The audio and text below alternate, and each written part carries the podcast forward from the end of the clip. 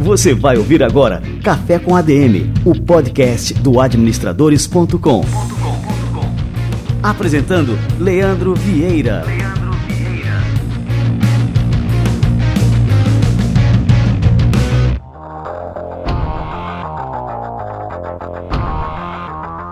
Fala galera, está no ar mais um Café com ADM, a sua dose de cafeína nos negócios. Estamos começando o nosso episódio número 211. E no episódio de hoje a gente vai falar sobre inteligência artificial. Pela primeira vez aqui no Café com a DM, este assunto e com um professor que é uma das principais referências no Brasil quando o assunto é inteligência artificial, o professor Tiago Sanches, do Instituto Mauá de Tecnologia. E o Thiago é tão fera que ele é coordenador do curso de pós-graduação em Ciência de Dados do Instituto Mauá. E daqui a pouquinho você vai saber quais são os parâmetros mais seguros de adoção de inteligência artificial, quais são os resultados que devem ser esperados, como adotar inteligência artificial na sua empresa, curiosidades sobre o tema. Você vai saber se o seu emprego está em risco com a inteligência artificial. Cara, tudo sobre o assunto daqui a pouquinho com o Thiago Sanches aqui no Café com a DM de hoje. Fica ligado, daqui a pouquinho ele chega por aqui. Você sabia que a gestão do capital humano impacta fortemente os resultados da sua empresa? Pois é, muitos empreendedores não entendem a importância dos processos de RH. Mas pense no seguinte exemplo: o que sua empresa perde ao contratar o funcionário errado para uma vaga crucial? Gerenciar pessoas não é uma prática baseada na intuição, mas tem métodos cientificamente orientados e sofre constantes mudanças de acordo com as tendências. Para ajudar você a gerir melhor o capital humano na sua empresa, especialmente nas etapas de recrutamento, seleção e retenção de talentos, o Café com a DM, em parceria com a Ticket, empresa de soluções em benefícios para colaboradores e empresários, preparou algumas dicas. Prepare a caneta e o papel. Antes de tudo, é importante destacar que recrutamento não é a mesma coisa que seleção. Recrutamento é a primeira fase do processo seletivo, que separa os candidatos que têm mais afinidade com a vaga. Já na seleção, a empresa avalia o conjunto de habilidades profissionais e emocionais para apontar o candidato certo para o cargo. São etapas complementares, mas não são iguais. Vamos lá para as dicas. Em primeiro lugar, é necessário planejar os processos de recrutamento e seleção. E o planejamento começa com a formulação dos requisitos para a vaga, como formação, perfil comportamental, competências profissionais e experiências anteriores. Em segundo lugar, faça a triagem dos candidatos. É nessa hora que você vai selecionar os profissionais mais bem posicionados para participarem do processo seletivo. Aqui a empresa também deve se vender para o candidato, divulgando a vaga nos canais certos, como o LinkedIn. É uma maneira de atrair pessoas com mais chances de alinhamento aos valores do negócio. Em seguida, passada a fase do recrutamento, escolha as técnicas de seleção para estruturar o processo. Alguns dos métodos mais usados são dinâmica de grupo, entrevistas individuais, testes de conhecimento técnicos e até mesmo combinações dessas alternativas. Tenha em mente o objetivo da prática para não exigir dos candidatos habilidades que não serão necessárias no dia a dia. Por fim, em quarto lugar, vamos para a análise dos resultados. É a hora de bater o martelo e decidir quem será o novo colaborador da sua empresa. Não escolha apenas um nome, mais três. Assim, caso o escolhido desista durante o período probatório, você não precisa conduzir um novo processo seletivo, basta entrar em contato com os outros selecionados. Após a contratação, não podemos esquecer a retenção dos talentos. Se a sua empresa não tem uma política salarial competitiva, não oferece benefícios e bloqueia as chances de crescimento profissional, é possível que a concorrência se torne mais atraente para os seus colaboradores. E as duas principais estratégias nesse sentido são Primeiro, política de benefícios como bonificações e incentivos salariais e extrasalariais. A Ticket, nossa parceira, tem opções bem interessantes que incluem Ticket Alimentação, Ticket Cultura e Ticket Saúde. Vale lembrar que a Ticket oferece também o Ticket Alimentação Natal, que é uma opção a mais para reconhecer os resultados da sua equipe em uma data tão especial que é o final do ano. Além disso, é bem mais prático e barato do que distribuir cestas natalinas. E segundo, capacitação e estímulos ao crescimento profissional, que é investir na qualificação dos colaboradores tanto para o benefício da empresa como para motivar o funcionário. Empresas são feitas de processos, tecnologias e, sobretudo, pessoas. Para valorizar o capital humano da sua organização, conheça as soluções da Ticket acessando ticket.com.br/café com ADM ticket.com.br barra café com ADM. O link está logo abaixo na descrição do programa.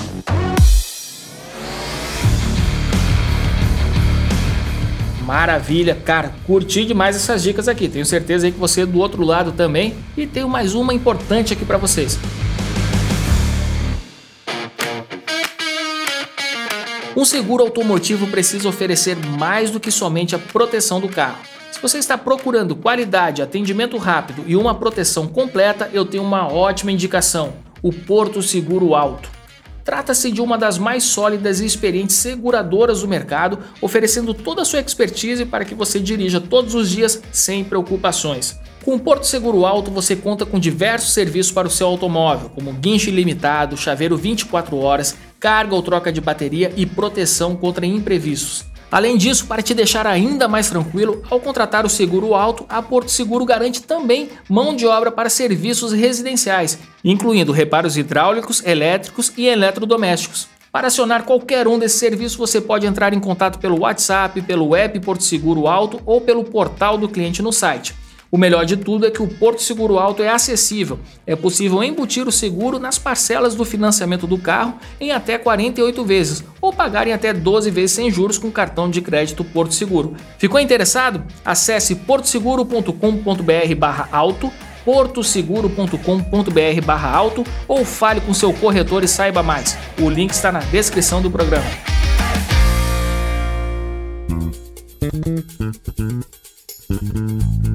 O que é estar próximo para você?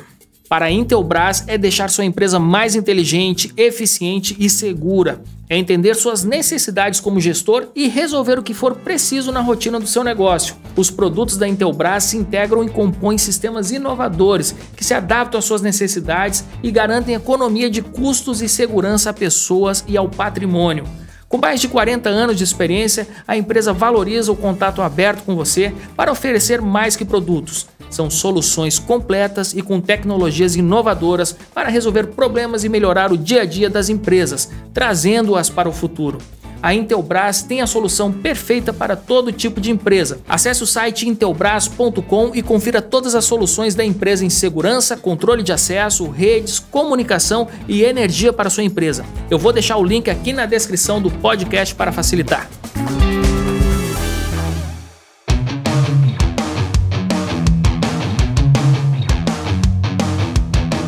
E nesse momento de isolamento social, ter o seu negócio na internet é fundamental. E para fazer isso de forma eficiente, procure a Local Web e conte com seus diversos produtos como criador de sites, loja virtual, e-mail profissional e muito mais. Local Web é a Big Tech para todo mundo. Os produtos são fáceis de utilizar e por um preço totalmente acessível. Olha só esses exemplos. Você pode ter o e-mail profissional da sua empresa a partir de R$ 26,30 por mês, e-mail marketing a partir de R$ 33,16 por mês e criar sua loja virtual a partir de R$ 29,90 por mês. Ter uma boa presença digital está ao alcance de qualquer negócio hoje em dia com a Local Web. Acesse o site localweb.com.br locaweb.com.br e entenda como você pode ter muito mais do que uma hospedagem de site com a Local Web.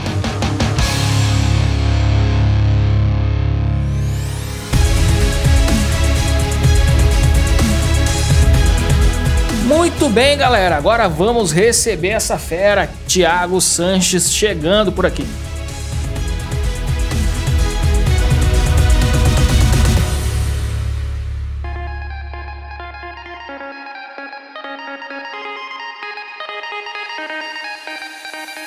Tiago Sanches é mestre em engenharia elétrica, doutorando em ciências da computação e professor de pós-graduação no Instituto Mauá de Tecnologia. Atualmente ele coordena o curso de pós-graduação em ciência de dados no Instituto Mauá e é pesquisador no laboratório Núcleo de Sistemas Embarcados. Além de uma produtiva carreira acadêmica, Tiago também atuou na iniciativa privada, como engenheiro de software na LG Electronics e como CTO na Versor Inovação Tecnológica, desenvolvendo ampla experiência em inteligência artificial e ciência de dados aplicada. Tiago Sanches, que honra te receber por aqui. Seja muito bem-vindo ao nosso Café com a DM. Muito obrigado, Leandro. É um prazer, é um prazer enorme poder participar aqui desse bate-papo. Ô, Tiago, é, muita gente que está nos escutando, assim como eu, né, cresceu vendo filmes de ficção científica, é, tipo Eu Robô, Inteligência Artificial, Matrix, e, e, e, assim a gente formou, né, tá no nosso imaginário um certo conceito que eu acredito que não seja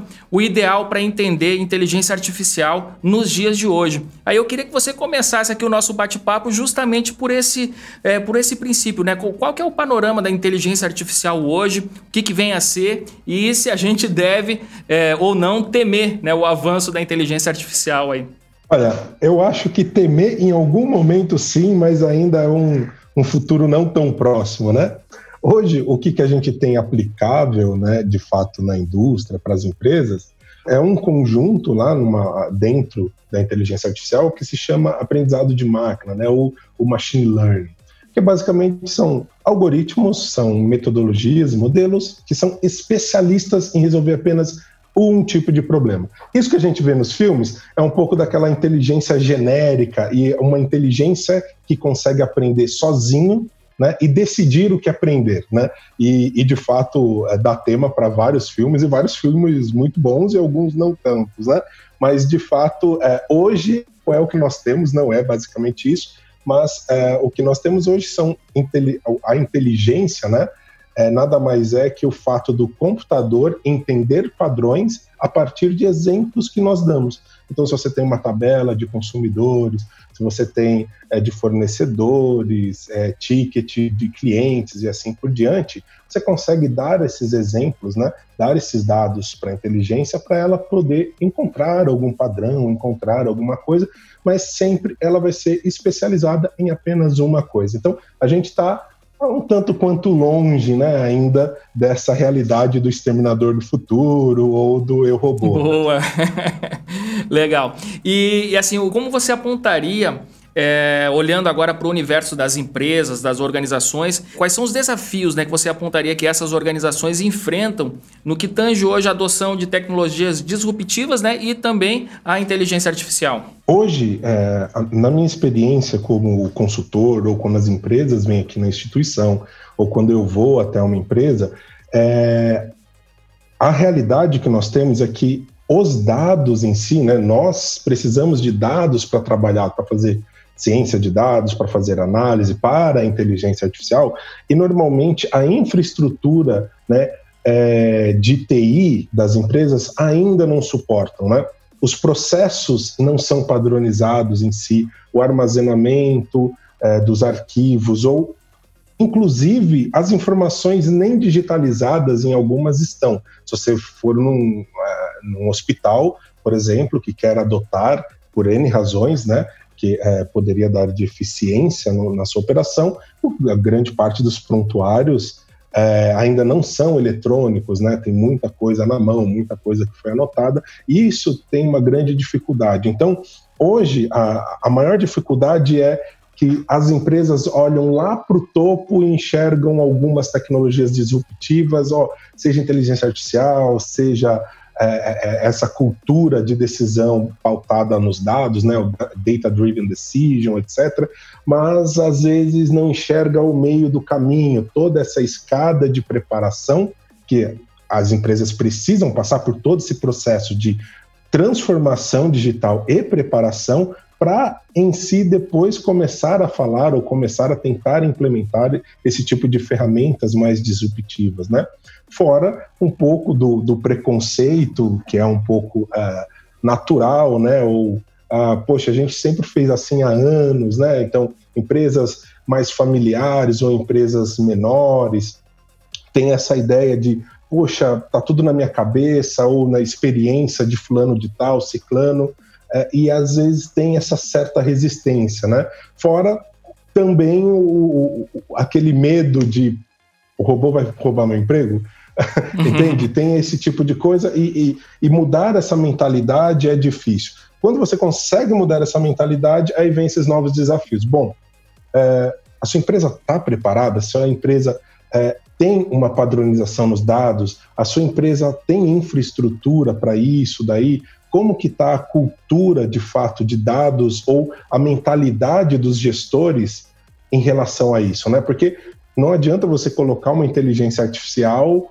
e você colocar nela, né, todos os seus vieses e as suas, os seus achismos, porque é totalmente possível de você fazer esse tipo de coisa, porque aí você não está criando uh, um, uma máquina que vai olhar para os dados sem nenhum viés, que é o que é interessante de fato na inteligência artificial. Você só está reproduzindo e confirmando uh, a sua opinião, né? O que se torna um pouco perigoso. Mas eu acho que hoje, uh, na grande maioria das empresas, é, primeiro, o desconhecimento do que é de fato inteligência artificial e é, tentar dar passos largos demais, né? tentar pular direto para essas tecnologias mais disruptivas, sem passar por essa escadinha, por essa preparação em si, né? É, interna. Então você diria que assim, o primeiro passo é realmente a, a, digitalização da empresa e um segundo passo, né, que a gente viria é, realmente assim se aprofundar na questão da inteligência artificial, né? É, eu colocaria mais um. Então, digitalização, padronização dos processos e aí eu acho que já é, é um só mais um passo para de fato entrar nessa área de com a inteligência artificial ajudando na tomada de decisão. E como que a gente pode identificar na empresa né, se determinado processo é passível de otimização ou não com a inteligência artificial? Né, você falou, por exemplo, no caso do hospital, que tem lá os prontuários e tal, mas muitas vezes assim, isso está digitalizado, mas está num arquivo de Word, né? Está em alguma é, tecnologia que está ali isolada só no, no, no, computador do médico, né? É, como é que a gente pode identificar assim, o que, que a gente pode é, utilizar a inteligência artificial ou não? Olha, é, se a informação está digital, basicamente não existe nenhum impeditivo, é, realmente nenhuma restrição muito forte. Né? É, basicamente, mesmo estando no Word, você consegue criar bots ou processos que extraiam essa informação e coloquem de uma maneira mais estruturada, numa forma de tabela ou algo nesse sentido. Né? O maior problema nisso é normalmente a padronização. Se todo mundo está usando o mesmo Word padronizado, o mesmo tipo de campo, etc., isso facilita bastante a vida. Se não, por exemplo, se eu tenho o arquivo do João, o arquivo do José e o formato da Maria, que é o que o pessoal mais gosta de usar, cada um padronizou de uma forma, puxa, aí é, ao invés de fazer um robô para extrair toda a informação, nós precisamos de três, ou dez, ou vinte, dependendo de quantas pessoas estão envolvidas no processo. Então, a padronização no processo é mais crítico, né? Óbvio, necessariamente precisamos da informação digitalizada, mas ela só digitalizada e não padronizada é, pode ser um impeditivo também. Mas, basicamente, vamos dizer, se você tem dados, se você tem informação, com certeza dá para você colocar alguma inteligência ali para tentar extrair informações, te ajudar a extrapolar cenários, a simular cenários, a automatizar algumas decisões mais simples, né? Então, é, se você tem informação, se você tem dado e você tem exemplos suficientes, dá para você aplicar uma inteligência, dá para você aplicar alguma análise de dados.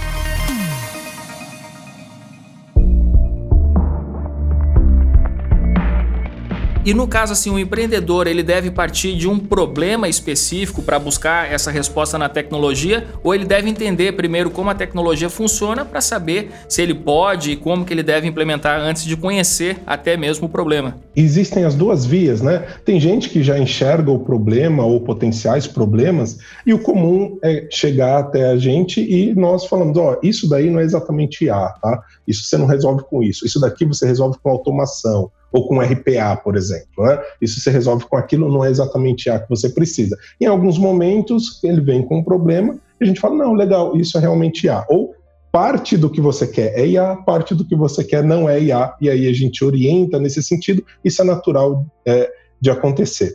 Obviamente que o melhor cenário é o empreendedor começar a tatear e entender um pouco do que é IA, do que, que a IA vai conseguir fazer de fato, o que a IA não vai conseguir fazer, né? não criar expectativas muito elevadas em relação a, ao que dá para fazer. Tem aquele, aquela curva, né? o hype cycle da, da Gartner, que mostra, né? E IA em 2018 estava na ponta do hype, ou seja, de expectativas infladas, e o que é comum para todas as tecnologias é que, ao longo do tempo, ela vai decepcionar um pouco as pessoas, todas as tecnologias, devido a essa expectativa excessiva, essa excessiva expectativa, né? Uh, então, você ter o conhecimento é, não como implementar, nem como realmente quais ferramentas vou usar, mas você ter uma ideia do que é, do que ela pode fazer, do que ela pode atingir, do potencial real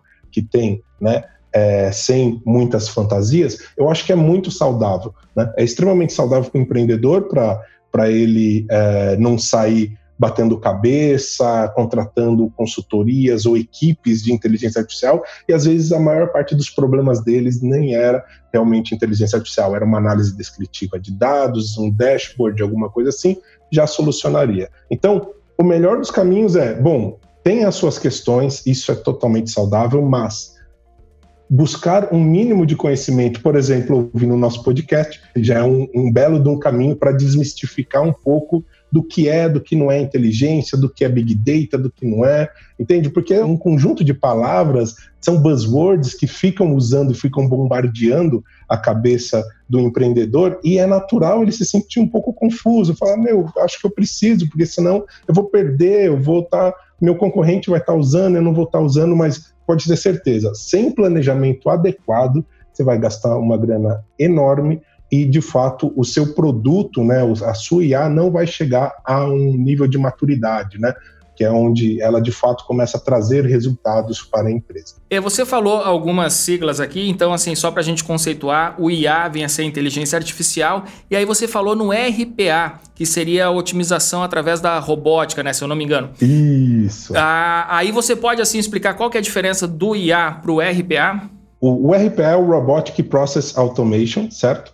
É, isso daí já é um problema bem resolvido de muitos anos, que, por exemplo, eu quero que assim que um cliente comprar alguns produtos da minha loja ou da minha fábrica, isso vá consultar no estoque, verifica se tem peças suficientes ou não. Se não tiver, já pede para o fornecedor, já faz um pedido de compra, já envia para o vendedor, já faz, faz um monte de operações, né? Sem a intervenção humana você está automatizando um processo, simplesmente. Tá? Isso é conveniente, isso é interessante, isso traz ganho para a empresa, mas não é inteligência artificial.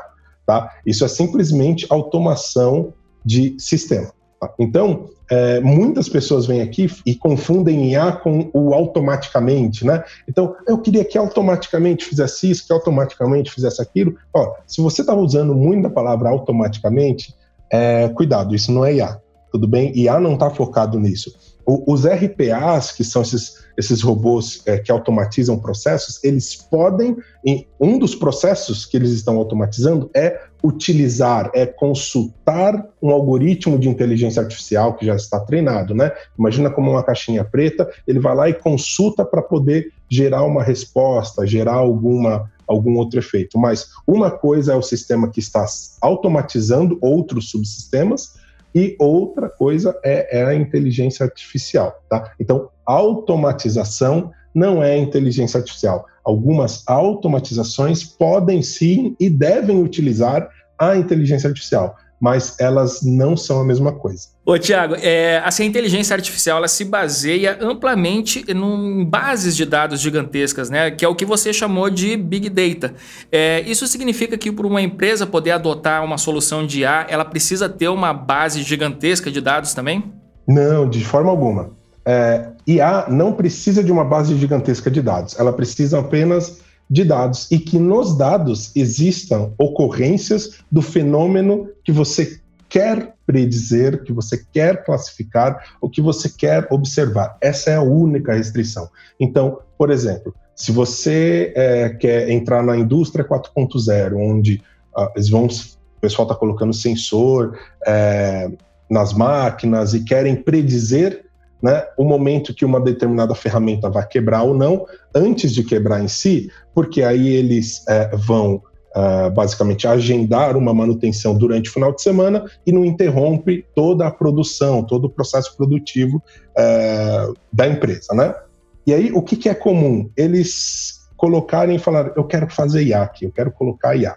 Ok, por quanto tempo você está olhando os dados da máquina? Você está coletando os dados da máquina? Por um ano. Nossa, é sensacional. Quantas vezes a ferramenta quebrou nesse período? Ela, nenhuma. Ah, então não dá para fazer nada.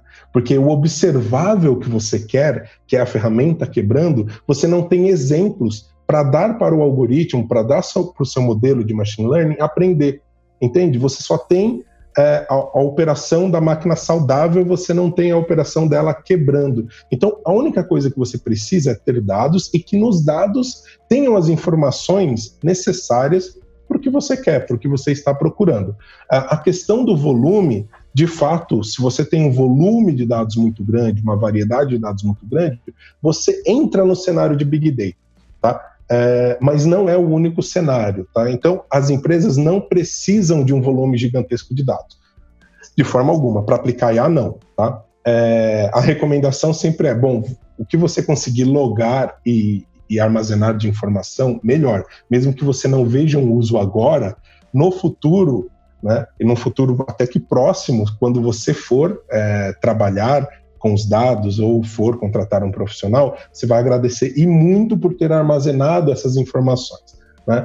Então, a única coisa que você precisa é começar a armazenar todas as suas informações. Se o seu volume de informações passa do tera por dia que você produz, né, provavelmente você está de fato num cenário de Big Data e o que muda da análise padrão para análise no Big Data são simplesmente as ferramentas que você precisa para processar esse volume grande de dados, porque esses volumes grandes de dados não cabem mais na RAM de um computador, não cabem na nossa memória.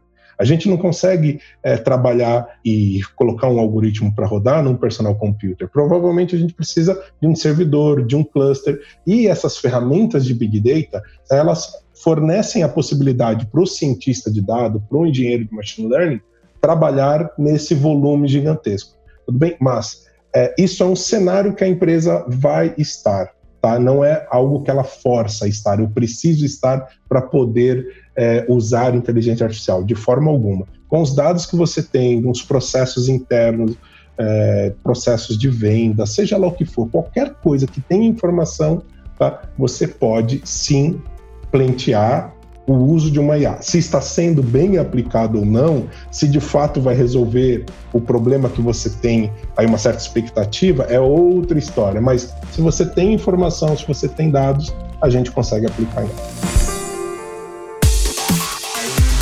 É, Tiago, agora você comentou um pouco né, sobre assim, a estrutura necessária né, para a pessoa adotar uma solução de IA. E uma das principais objeções em relação à adoção de qualquer tecnologia em uma organização é a gente poder mensurar a questão do investimento e o seu potencial retorno. Né? Quais são os melhores indicadores para a gente mensurar esse retorno sobre o investimento em inteligência artificial? Esse é um pouco difícil, é um pouco complicado, porque depende do que você está usando, para o que, que você vai usar a sua IA. Você vai utilizar uma IA que vai te dar é, rapidez, inteligência na tomada de decisão e dessa forma ganhar escalabilidade também. É, daí, por exemplo, se você está num marketing já meio saturado, você não vai ganhar escalabilidade. Na verdade, você vai reduzir mão de obra necessária para fazer o que você já precisava fazer. E aí é fácil de você mensurar, né? Quando você está usando a inteligência artificial para ganhar é, é, eficiência de trabalho dentro de processos internos, é basicamente aquela conta de, bom, agora eu não preciso mais de 10 funcionários aqui, três já vão dar conta porque a IA já está é, rodando e, e, passando as coisas muito bem mastigadas e prontas, então assim por diante. Mas, se eu continuar com meus 10, eu consigo atingir muito mais parte, né, uma porcentagem maior do mercado. Mas a pergunta é: existe essa porcentagem de fato maior do mercado? Né? É uma outra questão. Uh, por exemplo, quando eu vou. Como que a gente pode mensurar melhores tomadas de decisão? Né? Então, o, você pode colocar inteligência artificial na áreas, nas áreas de operação da sua empresa, você pode colocar nas áreas de gestão e para os executivos também, tomarem grandes decisões e assim por diante. É, se você simular cenários, simulou N cenários com inteligência artificial para tomar a melhor decisão, como que você mensura basicamente o quanto de retorno uma boa decisão te dá em, em, em uma questão financeira? Entende? É um, um tanto quanto complicado, né?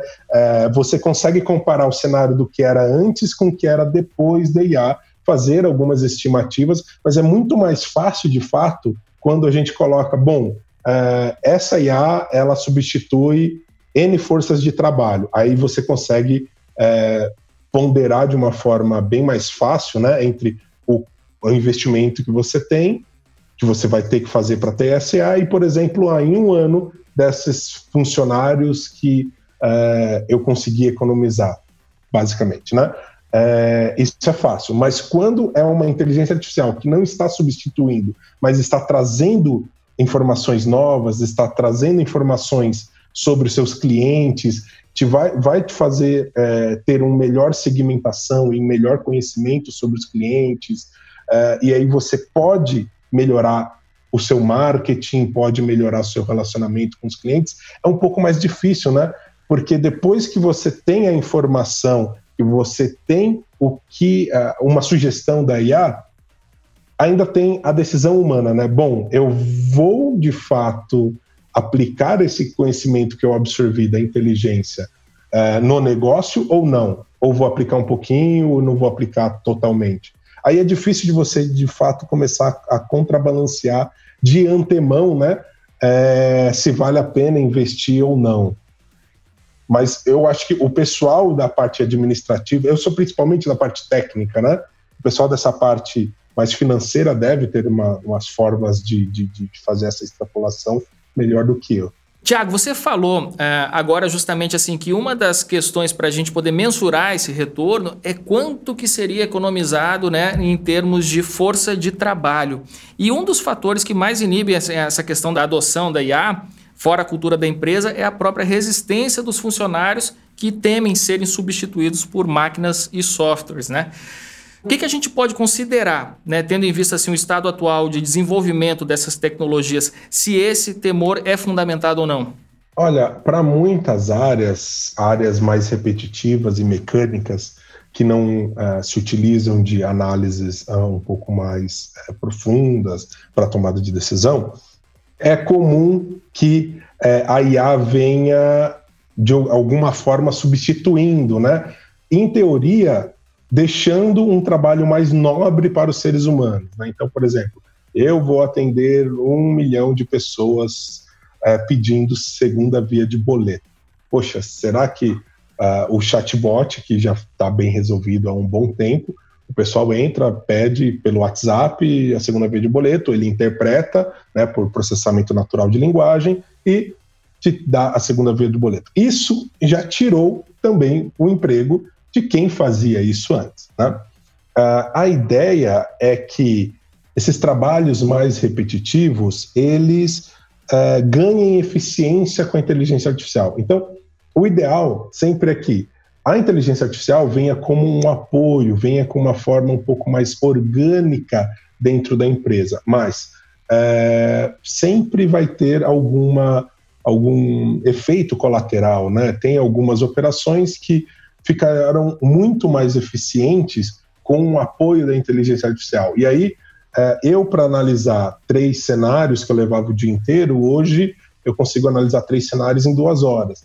Ou a minha empresa planeja uma escala maior, né, planeja aí uma expansão para manter todos os funcionários, já que nosso potencial de trabalho foi aumentado, ou ela vai reduzir o número de funcionários, né? Então, é, não é uma verdade pura, mas é uma verdade dolorosa que vai acontecer. Não são todos os, os empregos, não deveríamos ter esse medo absurdo, tá? Mas é, é, é igual o que aconteceu na, na, na indústria 3.0, que foi quando veio a automatização das linhas de montagem, onde os robôs de ponteamento, etc. Bom, as pessoas que trabalhavam nessa linha de montagem, colocando e soldando cada uma dessas peças, eles perderam o emprego, certo? O que deu oportunidade depois, esses novos robôs que chegaram, que aumentaram a eficiência na, na, na linha produtiva, é, precisou de pessoas, né, é, gerou essa demanda de profissionais que dessem manutenção nesses robôs, que instalassem esses robôs. Então, gerou um outro conjunto de empregos, entende? Então, tem alguns empregos, sim, é, é, é que vamos dizer que está um pouco na mira, né? Mas a ideia é que, de uma forma, a implementação saudável disso dentro de uma empresa é trazer a inteligência artificial como um apoio, como uma forma orgânica para ajudar os funcionários atuais e a, a, tomar melhores decisões, a errar menos e ganhar escalabilidade no seu processo. Mas nem sempre isso acontece totalmente, né? Às vezes você faz um pouquinho de cada. E é comum, de fato, uh, isso acontecer. Então, é um medo real, mas é um medo que não tem muito o que fazer, entende? É, o ideal é você, de fato, ter que se atualizar, ter que tentar é, é, entender um pouco mais a inteligência e entender como trabalhar com a inteligência. Acho que é, é muito mais saudável, ao invés da gente gastar energia na preocupação da substituição, é, focar a energia em aprender a trabalhar junto, entende? De uma forma um pouco mais saudável. É, Tiago, e, e, com relação ainda nesse tema, existem várias é, previsões que algumas profissões vão sumir. É, eu já cheguei até a ver alguma relacionada à profissão de administrador, né? E aí a turma começou a nos mandar muitas mensagens perguntando a nossa opinião sobre aquela, uma reportagem, eu não me engano se, eu não me lembro se era do G1 ou de outro grande portal desses é, analisando os impactos né, da inteligência artificial e a, e a previsão para determinadas profissões e a, e a, administração era uma delas. Você acredita né, que a inteligência artificial vai chegar nesse nível de, de tomar até mesmo assim o lugar de um tomador de decisões, é, de um líder, é, de um empreendedor? Você acredita nisso ou, ou isso é um cenário muito futurista que a gente não pode prever ainda? É, eu acho que implementado da maneira errada, isso vai acontecer.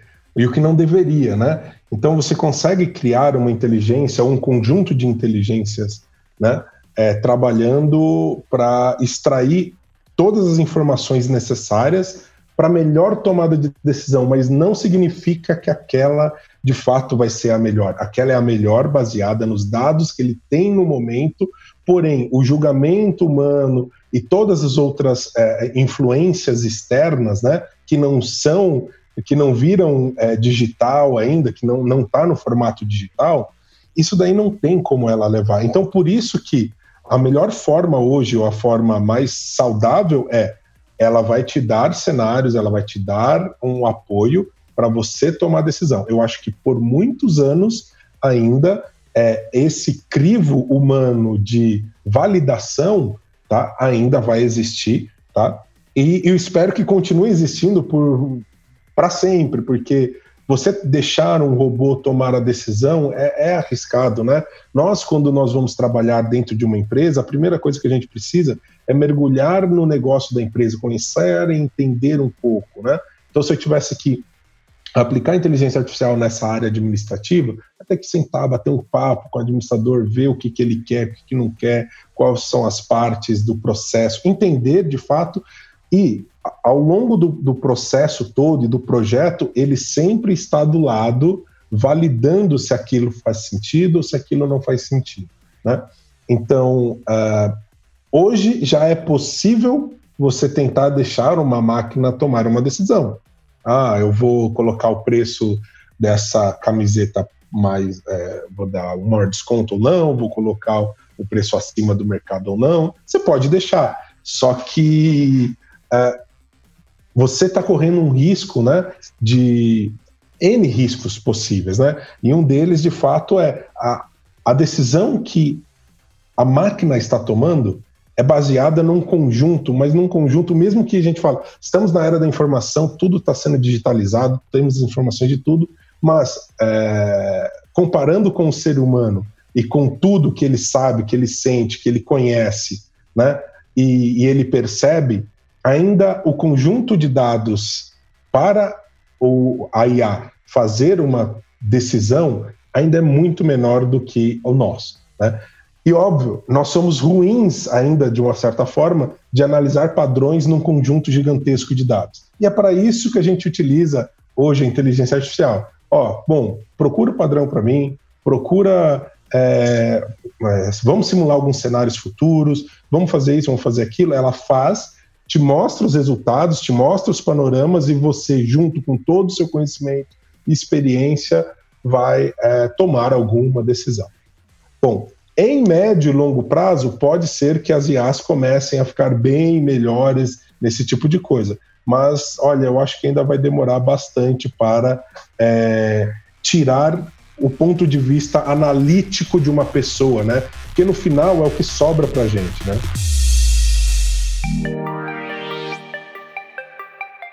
Bom, eu tô lendo o livro Por que os generalistas vencem em um mundo de especialistas. Em um dos capítulos, o autor ele fala muito sobre inteligência artificial e lembra é, do caso do, do Kasparov, que foi, acho que, se não foi o maior mestre né, no xadrez, foi um dos três maiores. E o Kasparov, ele perdeu, acho que foi na década de 90, ali, eu não lembro quando foi, que teve um computador da, da IBM, que era o Deep Blue, ele perdeu para o computador.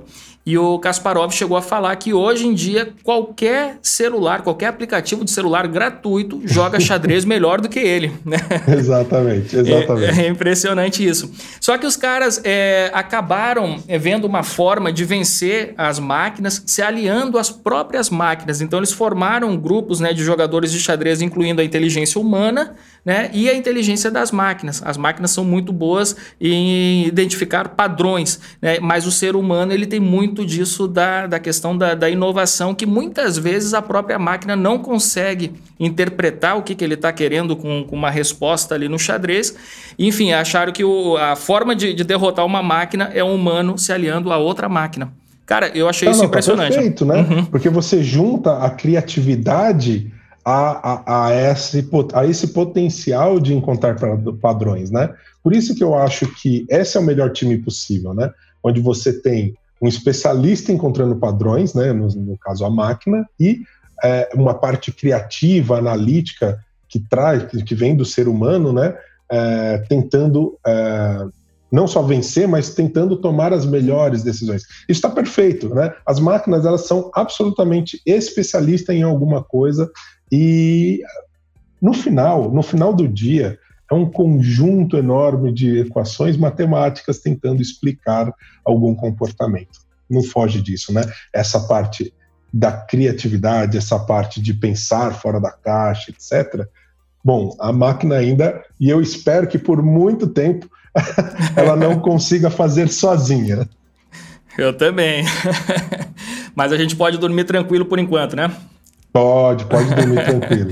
Me diz outra coisa, é, Tiago, tem soluções mais acessíveis para organizações de pequeno porte que queiram implementar inteligência artificial nos seus processos? Existe, existe. É, se a gente pensar em questões de ferramentas, é, você pode usar o R ou você pode usar Python, que tem um conjunto de bibliotecas é, realmente muito robustas e consolidadas pelo mercado que são completamente gratuitos. O que você não consegue economizar é na contratação da mão de obra. E que, inclusive, é o maior gap e a maior dificuldade da implementação e do amadurecimento da inteligência artificial em qualquer mercado do mundo. Né?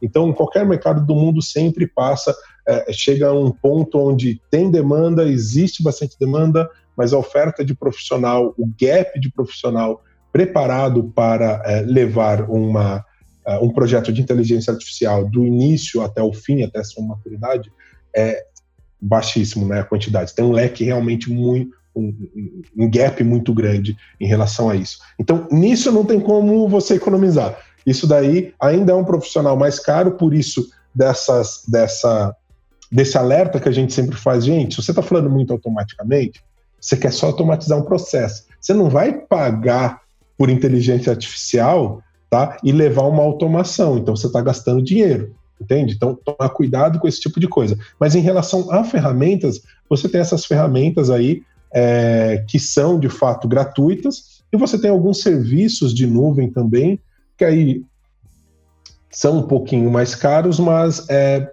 precisa de um pessoal menos talvez gabaritado ou menos gabaritado, não vamos dizer assim, mas o tempo de um projeto do início ao fim, ou até o MVP dele, né, é bem menor, né? Porque aí você coloca os seus dados lá na nuvem da Google, por exemplo, deixa processando, ou Watson da IBM, que já tem um, um monte de conjuntos de soluções de inteligência artificial já bem resolvidos que você pode utilizar. Mas ainda são serviços onde você fica amarrado para sempre com o provedor desse serviço. Se você quer uma solução própria, você vai em R.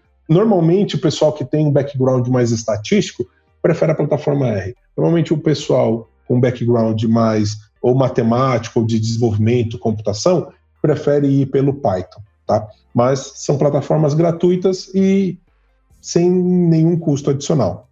Pô, legal. E é, assim, a gente, no nosso bate-papo aqui, a gente focou muito na questão das empresas adotando essas tecnologias. Agora você falou uma coisa, né? O profissional que domina né, essas tecnologias é um profissional mais caro. Então, assim, para quem está nos escutando, pode até ser uma opção de carreira bastante interessante, né? Sem dúvida, sem dúvida nenhuma. Se você pegar qualquer uma das projeções, Forbes, Gartner, The Economist, né? É, o cenário de todas as empresas é a cultura do dado. E o que seria a cultura do dado?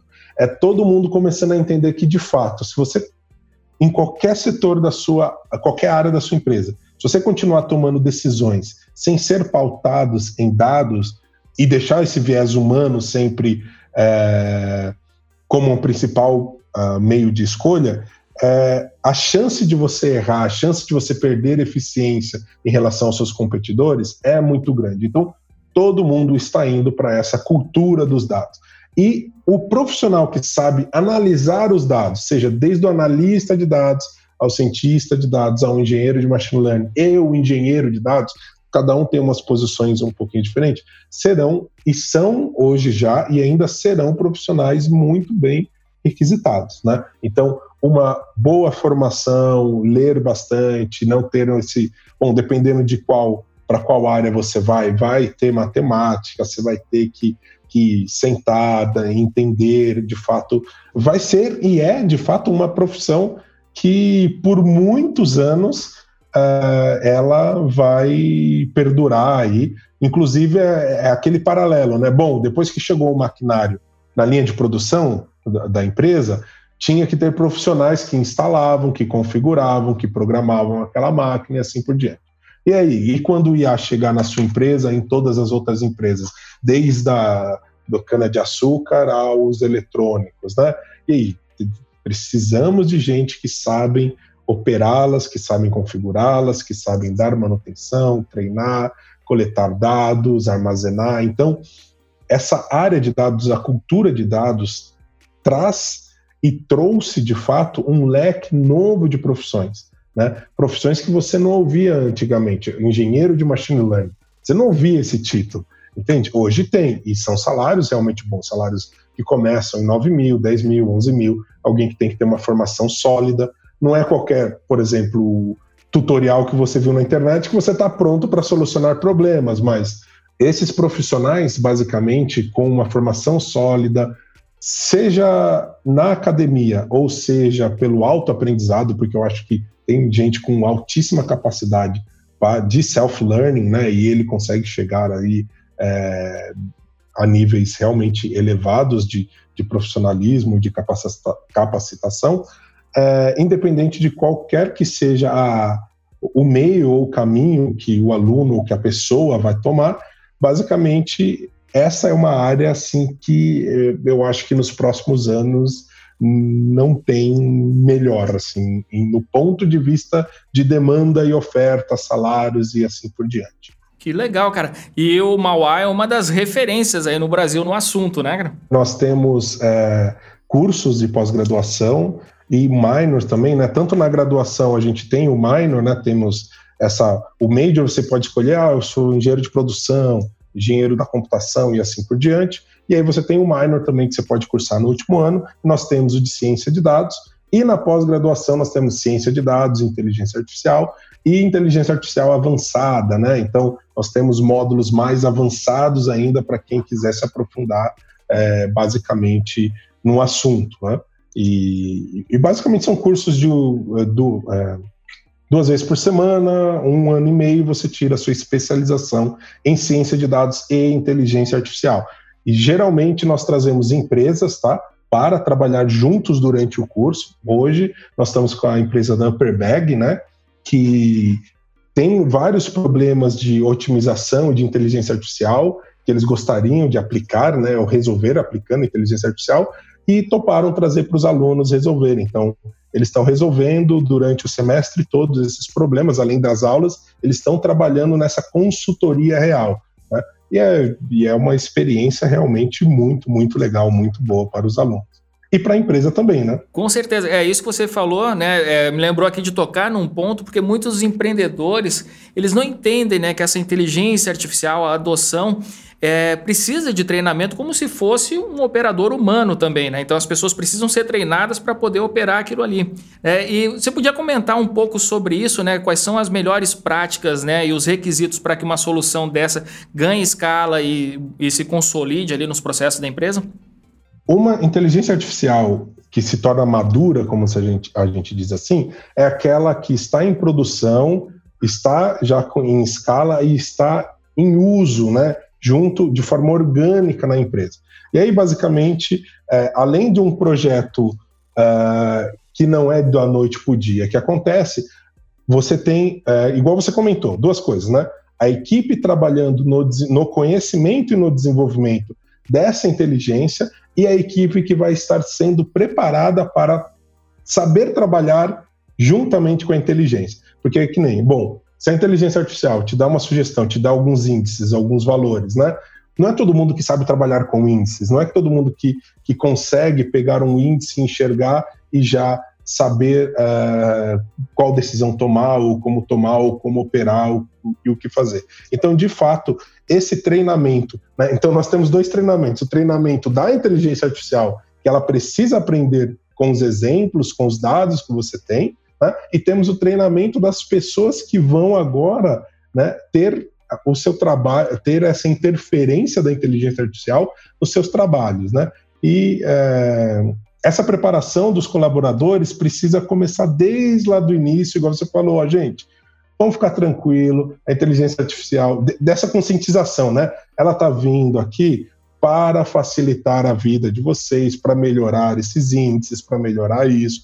Então, você começa a convencer a pessoa que a inteligência artificial não é inimiga dela. A ideia é que seja, de fato, aquele time né, que venceu uh, o xadrez. Né? Então, você tem o apoio da máquina utilizando uh, o seu conhecimento humano, sua criatividade e tudo mais, né, que você possui para melhorar as operações, melhorar a tomada de decisão e assim por diante. Mas, de fato, é, começa desde essa vamos dizer, uma evangelização que começa ali sobre é, o que é de fato a inteligência artificial, o que não é, fica tranquilo, até ir treinando as pessoas a poderem é, pegar os índices e interpretar melhor esses índices e, e conseguir trabalhar em conjunto de fato, né?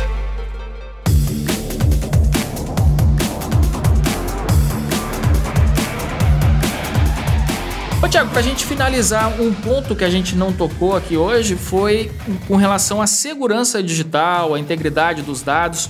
É, a inteligência artificial também pode ter brechas de segurança que permitem invasão, roubo de dados, até sequestro da própria inteligência. Como é que a empresa deve se preparar aí nesse sentido? Olha, a inteligência artificial vai ser como qualquer outro subsistema é, de TI, né? Qualquer outro subsistema de, é, de tecnologia da informação que você vai precisar proteger. Você vai, da mesma forma que você tem que proteger os seus dados, você vai precisar proteger o sistema que está com a inteligência artificial, porque normalmente é, vai ser um software, basicamente um software disponível que outros serviços acessam. Se outros serviços acessam, pessoas indesejadas podem tentar acessar também. Então, da mesma forma com que você protege e que faz a segurança da informação, são as mesmas práticas que você vai ter que ter quando você vai colocar lá a inteligência artificial. Um ponto que trouxe um pouco de dificuldade é uh, o LGPD, que uh, além de necessário, de fato é necessário, né, essa a lei de proteção geral aos dados, ela também trouxe algumas dificuldades sobre o manuseio dos dados, né? Toda inteligência precisa dos dados para ser treinada para manipular. Agora, com LGPD, você tem que ter alguns cuidados, alguns cuidados extras né, na manipulação, no armazenamento desses dados. Mas a proteção em relação à inteligência artificial é a mesma segurança da informação que você precisa, como para qualquer outra infraestrutura e para qualquer outros subsistemas tecnológicos que você tenha na sua empresa. Muito bom. Ô, Thiago, cara, você deu uma aula aqui pra gente. Esse foi o, foi o primeiro episódio aqui do Café com a DM sobre inteligência artificial. Eu tô super feliz, cara. Tô super empolgado também para me aprofundar mais ainda nesse tema. E como você falou aqui, já é um ponto de partida, né? Para quem quer conhecer mais, escutar esse episódio aqui é um prato cheio. Cara, obrigado mesmo, viu, Thiago? Eu que agradeço. Agradeço mesmo o convite. Valeu demais, Thiago. Então até a próxima e um grande abraço. Um abraço, Leandro. Tchau, tchau.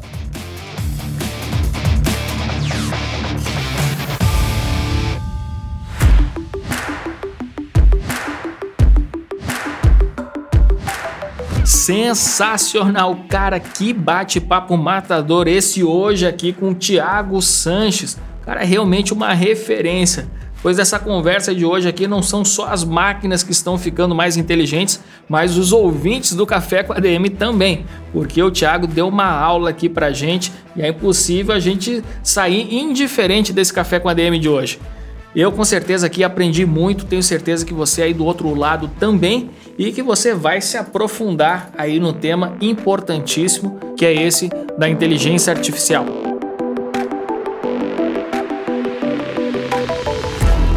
E este foi o nosso café com a DM de número 211. Na semana que vem a gente volta com mais cafeína para vocês. Combinados então? Então até a próxima semana em mais um episódio do Café com a DM, a sua dose de cafeína nos negócios. Até lá.